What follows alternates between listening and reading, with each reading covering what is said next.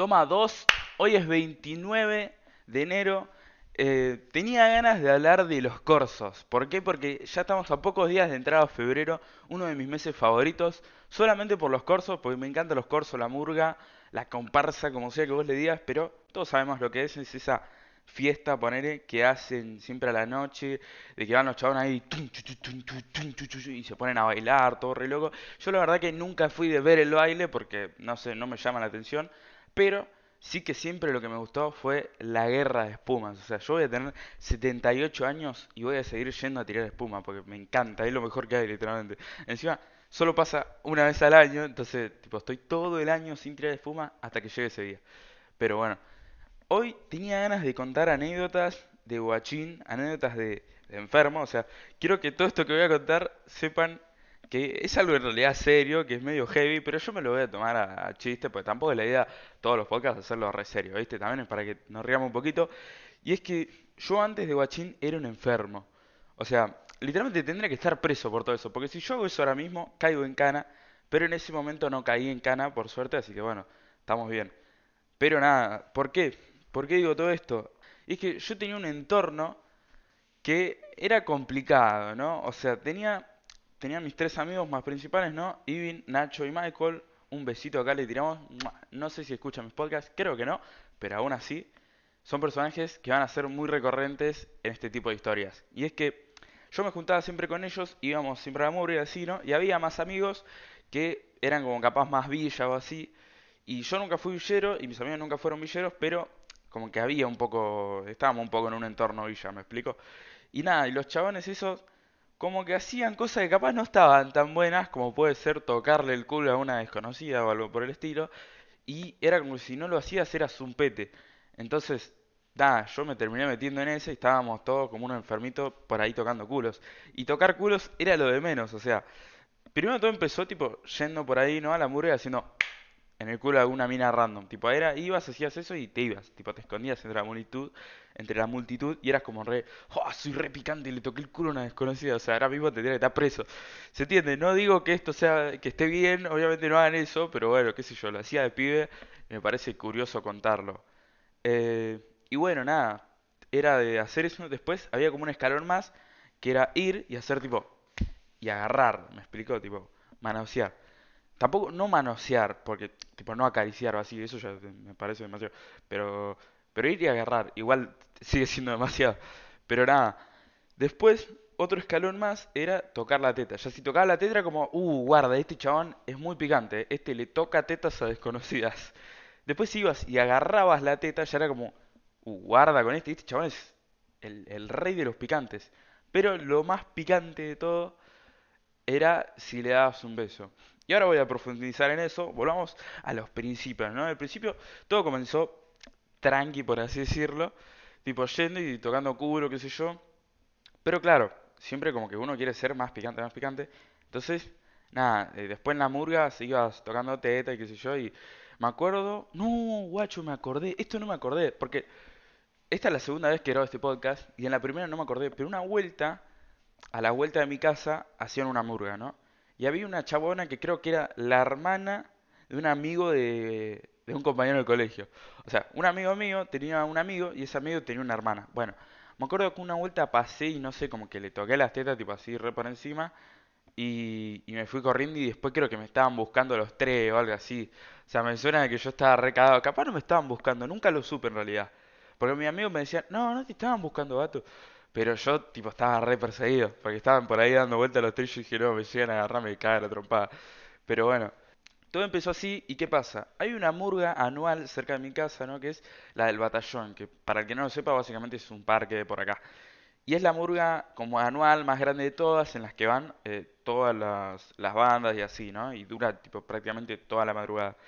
Y bueno, ahí es donde más gente hay, más se llena una banda, todo. Y bueno, yo me acuerdo que ese día fuimos con estos tres amigos, ¿no? Como ya dije, y Michael y Nacho. Y bueno, me acuerdo que fuimos, íbamos ahí recargados todos con dos o tres espumas, tipo nazi. Y bueno, una vez que se te acaban las espumas, ¿qué haces? Y tocar culos. No te queda de otra, otra cosa para divertirse no hay, ¿no? Entonces, nada, empezamos ahí tranqui, qué sé yo. Y en una, me acuerdo que Michael agarra así y ve una piba, ¿no? Y dice, no, a esta le voy a tocar el culo y yo, el culo, nada que ver las tetas. ¿Qué pasa? O sea, vos no ibas y tocabas de frente, porque, tipo, te reveía, ¿no? La cosa era pasar por atrás, meter la mano y te ibas corriendo, obviamente, porque siempre te tenés que ir corriendo. A veces te perseguían, a veces no. Siempre una puteada te comías. Pero bueno, cuestión que el chabón fue, le agarró la teta, encima la agarró. Pues la chabona tenía una reteta, por lo que recuerdo. Entonces fue, hizo eso. ¿Y qué pasa? Cuando iba a salir corriendo, eh, la chabona se da vuelta y pum, lo taclea, tipo, se le tira encima tipo rugby nazi. Y nos quedamos viendo todo, mi amigo corté. No, guacho, tipo cagó, lo cagaron la piña. Y la chavana se le subió encima y le empezó a cagar a puteada, tipo, ¿qué haces? Enfermo mierda, no sé qué. Y encima, como ya dije, tenía tetas grandes, entonces mi amigo estaba en el cielo. Porque claro, la chavana se le subió encima y tenía todas las tetas en la cara y el hijo de puta lo estaba re disfrutando.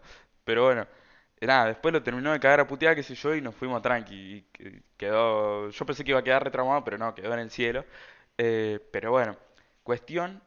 Después seguimos andando por ahí, qué sé yo, y había pasado una chabona, ¿no? Una piba medio morenita, con un grupo de amigos, qué sé yo.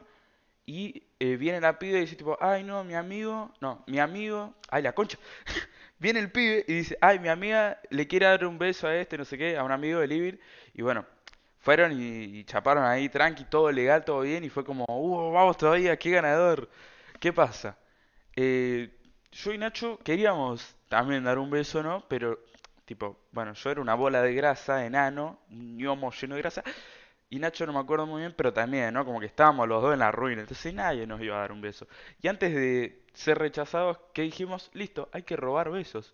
Entonces, tipo ahí, no, fue el enfermo mal, eh, agarró Nacho, me acuerdo que fue corriendo el chabón, o sea, el chabón iba corriendo, lo hizo varias veces, iba como tres, cuatro, iba corriendo por atrás de la mina y cuando tipo llegaba a la mina giraba, le daba un pico y se iba corriendo de vuelta.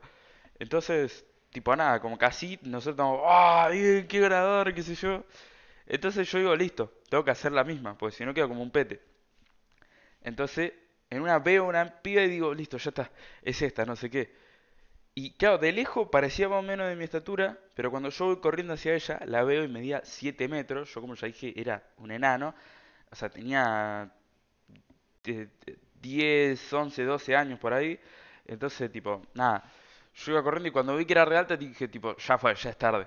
Entonces, como no llegaba a darle el beso, salté y la casé del cuello. Y corte, claro, imagínate que si te sube una garrapata llena de mayonesa así, tipo, te quiebra, amigo, porque literalmente me le subí encima a corte, como si fuera la rama de un árbol. Tipo, me subí así y, se, y le di un besito a penitas en el cachete porque ni siquiera llegaba.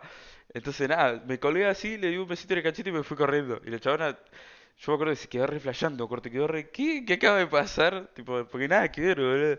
Y bueno, me acuerdo que ahí fuimos corriendo y yo quedé tipo, ah, sí, soy re picante, le quebré el cuello a la piba. Eh, y nada, y me acuerdo que faltaba Michael. ¿Qué pasa? Michael nos animaba, no sé qué, no sé qué, no lo hizo al final. Entonces me acuerdo que yo me puse modo G de mal, o sea, pobre chaval, me quería cagar a palo, pues lo re descansé, pero tipo era como, jaja, no le robaste un beso a una mía, tipo, ¿qué carajo, re enfermo? Pero ese, me acuerdo que en ese momento decía, estaba de moda eh, Fernanfloo, y el chabón estaba todo el día diciendo, morirás virgen, o algo así. Entonces yo fui a Michael, mi amigo, y estaba todo el día ahí, morirás virgen, Michael, porque no diste un beso, algo así, no sé, y demasiado guachín. Pero literalmente tuve toda la noche entera, morirás virgen, morirás virgen. Y era tipo rege, el chabón después al final de la noche se re enojó conmigo, razonable, pues estaba rege.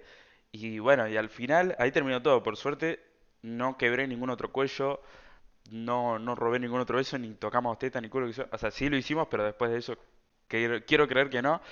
Y nada, no sé, debería estar represo, pero bueno, gracias a Dios no lo estoy. Así que estoy agradecido. Después de ahí, bueno, finalizó la noche, corté.